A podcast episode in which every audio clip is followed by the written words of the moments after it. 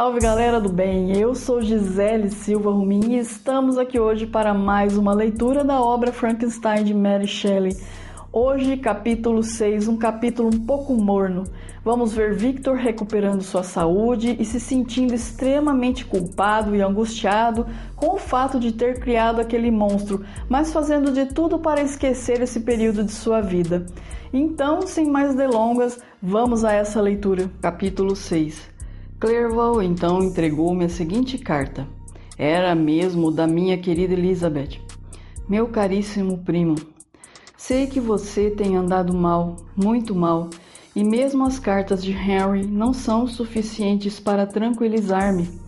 Você está impedido de escrever, mas faz-se necessário uma palavra sua, caro Victor, para acalmar nossas apreensões.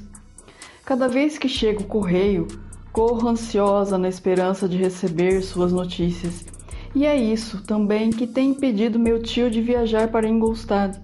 Estou sempre protelando essa viagem dele para não se expor ao risco de tão longa jornada, mas como tenho lamentado não ser possível eu mesma realizá-la. Imagino que a tarefa de cuidar de você na sua doença foi dada a alguma velha mercenária que jamais poderia adivinhar-lhe os desejos nem atendê-los com o zelo e afeição de sua prima. Felizmente tudo isso acabou. Clerval escreve que você está melhorando. Espero que você possa, o quanto antes, confirmar essa notícia com a sua própria letra. Fique bom e volte para nós. Você encontrará o mesmo lar alegre e feliz que aqui deixou, os mesmos amigos que tanto o estimam. A saúde de seu pai é boa e ele nada mais pede senão vê-lo e assegurar-se de que você está bem. Penso na satisfação que você terá ao ver os progressos do nosso Ernest. Ele agora está com 16 anos, vigoroso como um potro, sua aspiração é ser um autêntico suíço e entrar para o serviço militar no estrangeiro, mas não podemos separar-nos delinquentes seu irmão mais velho não voltar para junto de nós. Quanto ao meu tio, não lhe agrada a ideia de uma carreira militar num país distante, mas a verdade é que Ernest jamais teve a capacidade de aplicação que tem o nosso Victor. Para ele, o estudo é uma prisão. Passa o tempo ao ar livre, subindo os morros ou remando no lago. Receio que se torne ocioso, a menos que cedamos a seus desejos, permitindo-lhe ingressar na profissão que escolheu. Poucas mudanças, fora o crescimento dos meninos, ocorreram desde que você nos deixou, tal como o Lago Azul e as montanhas cobertas de neve, que não mudam nunca. Nosso lar e nossos corações parecem regidos pelas mesmas leis imutáveis. Minhas ocupações rotineiras absorvem-me todo o tempo e me distraem. Dou-me por bem paga em ver apenas rostos felizes e sorridentes em torno de mim. Desde que você partiu, somente uma coisa mudou em nossa casa. Lembra quando Justine Moritz entrou para a família? Como é provável que você não se recorde, relatarei sua história em poucas palavras. Mademoiselle Moritz, sua mãe, era uma viúva com quatro filhos, dos quais Justine era a terceira. A menina era predileta de seu pai, mas a mãe não a suportava e depois da morte de Mr. Moritz passou a tratá-la muito mal. Minha tia observou-o e, quando Justine tinha 12 anos, convenceu sua mãe a deixá-la vir morar conosco. Nossas instituições republicanas nos legam costumes mais simples do que as monarquias vizinhas. Há menos distinção entre as classes sociais e as menos favorecidas, não sendo tão pobres ou desprezadas, também podem ter um nível de vida razoável. Uma empregada em Genebra não é a mesma coisa que na França ou na Inglaterra. Justine, assim, passou a desempenhar em nossa família funções de criada, sem que isso implicasse condição de ignorância e sacrifício de sua dignidade. Se ainda lembra, você gostava muito de Justine e recordo-me de ter observado certa vez que um olhar dela era o bastante para dissipar os meus eventuais momentos de mau humor, da mesma forma que Ariosto em relação à beleza de Angélica, tão alegre e franco era o seu coração. Minha tia simpatizou muito com Justine, o que a levou a proporcionar-lhe educação superior àquela que a princípio pretendera. Esse benefício foi plenamente recompensado. Justine era a mais grata criaturinha do mundo e saltava aos olhos o quanto ela adorava sua protetora. Apesar do seu gênio alegre e despreocupado, às vezes imprudente, ela estava sempre atenta a cada gesto de minha tia, julgava-a modelo de tudo que é bom e procurava imitá-la no falar, nas atitudes e no procedimento. Quando minha tia morreu, Todos estavam demasiadamente ocupados com a própria dor para dar atenção à pobre Justine, que cuidou dela com maior carinho durante sua enfermidade. Justine sofreu muito com a perda, mas outras provações a esperavam. Um após outro, seus irmãos e a irmã faleceram. A mãe ficou sem filhos, com exceção da filha desprezada. Isso provocou uma perturbação na mulher, que passou a ver na morte dos seus prediletos um castigo divino. Ela era católica e penso que seu confessor confirmou essas conclusões. De fato, pouco meses depois que você seguiu para Ingolstadt, a mãe de Justine, arrependida, decidiu chamá-la de volta para casa. Pobre menina, como chorou ao deixar-nos. Desde o falecimento de minha tia, ela mudara muito. O pesar deu maior comedimento e suavidade às suas maneiras, antes um tanto alvoroçadas. Por outro lado, a volta à casa materna não contribuiu para restituir-lhe a alegria. Os sentimentos de arrependimento de sua mãe eram instáveis e tão depressa pedia à filha que a perdoasse quanto a acusava de ser a causadora da morte dos irmãos. A insatisfação e a irritabilidade constantes acabaram por minar a saúde da senhora Moritz, mas agora ela repousa em paz. Morreu no princípio do inverno passado. Justine regressou à nossa casa e eu continuo a amá-la com ternura. Ela é habilidosa, gentil e extremamente bonita. Seus modos, como já mencionei, fazem lembrar minha tia. Devo também dizer-lhe algumas palavras sobre o nosso caçulinha, William. Queria que você o visse. Está muito crescido para a sua idade. Sua figurinha é um encanto, com seus suaves e buliçosos olhos azuis, cílios escuros e cabelo encaracolado. Quando sorri, forma uma covinha em cada lado das faces rosadas. Já teve uma ou duas namoradinhas, mas Louisa Byron, uma linda boneca de 5 anos, é a sua favorita. Agora, querido Victor, acho que você gostaria de ouvir uns mexericos sobre a gente de Genebra. A bela senhorita Mansfield está sendo muito felicitada pelo próximo casamento com um jovem inglês John Melbourne, um ilustre cavalheiro. Sua irmã Manon, muito feia, casou-se com Mr. Duvillard, o rico banqueiro, no outono passado. Louis Manoir, que foi seu colega de escola, não tem tido muita sorte desde que Clerval partiu para Genebra. Maggie está se recuperando e disse que está em vias de casar-se com uma bela francesa, a senhorita Tavernier. É viúva e bem mais idosa que Manoir, mas é admirada e querida por todos. Ao lhe escrever, sinto-me bem melhor, querido primo, mas minha ansiedade retorna à medida que vou concluindo. Por favor, escreva, Vitor. Uma linha, uma palavra só. Será para nós um consolo. Milhões de agradecimentos a Henry pela sua bondade e pelas inúmeras cartas. Adeus, meu primo. Cuide-se bem e, por favor, escreva.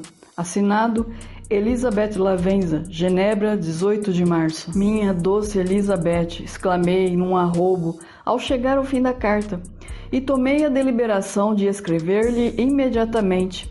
Escrevi. O esforço fatigou-me, mas minha convalescência progredia.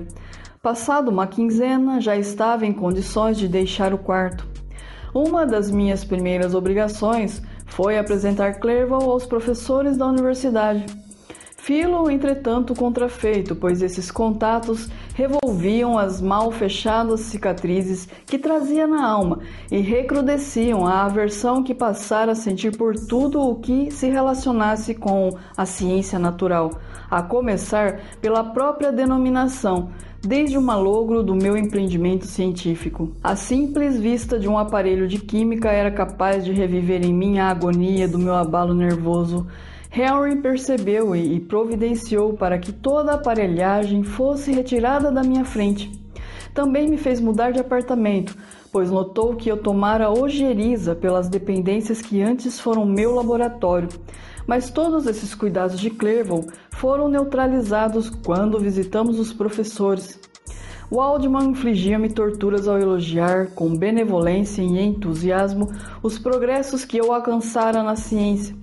Também ele percebeu o desagrado que o tema me causava, mas, sem lhe atinar as causas, atribuiu minha reação a sentimentos de modéstia e mudou de assunto para deixar-me à vontade. Que poderia eu fazer? Procurando incentivar-me, ele me atormentava. Era como se colocasse diante de mim, um a um, os instrumentos que viriam a ser os da minha própria morte, lenta e cruel. Não ousava, contudo, demonstrar a irritação que suas palavras me provocavam. Cleval, com sua inata percepção dos sentimentos alheios, contribuiu para desviar o assunto, alegando sua ignorância total, e assim a conversa evoluiu para temas variados. Intimamente, agradeci de coração ao meu amigo a surpresa que eu lhe demonstrava era contida por sua natural discrição, e ele de forma alguma procurou arrancar-me o segredo que eu, apesar de gostar muito dele, relutava em revelar-lhe, pelo temor de reavivar na memória o fatal acontecimento que tanta perturbação me causara. O professor Kremp, porém, não teve a mesma percepção, e nas minhas condições psicológicas de então, seus rudes elogios causaram-me maior dano que a benevolente aprovação do Sr. Waldman. Que sujeito dos diabos! proclamou ele. Sr. Clevel, asseguro-lhe que ele nos passou a perna. Pasme, se quiser, mas é a verdade.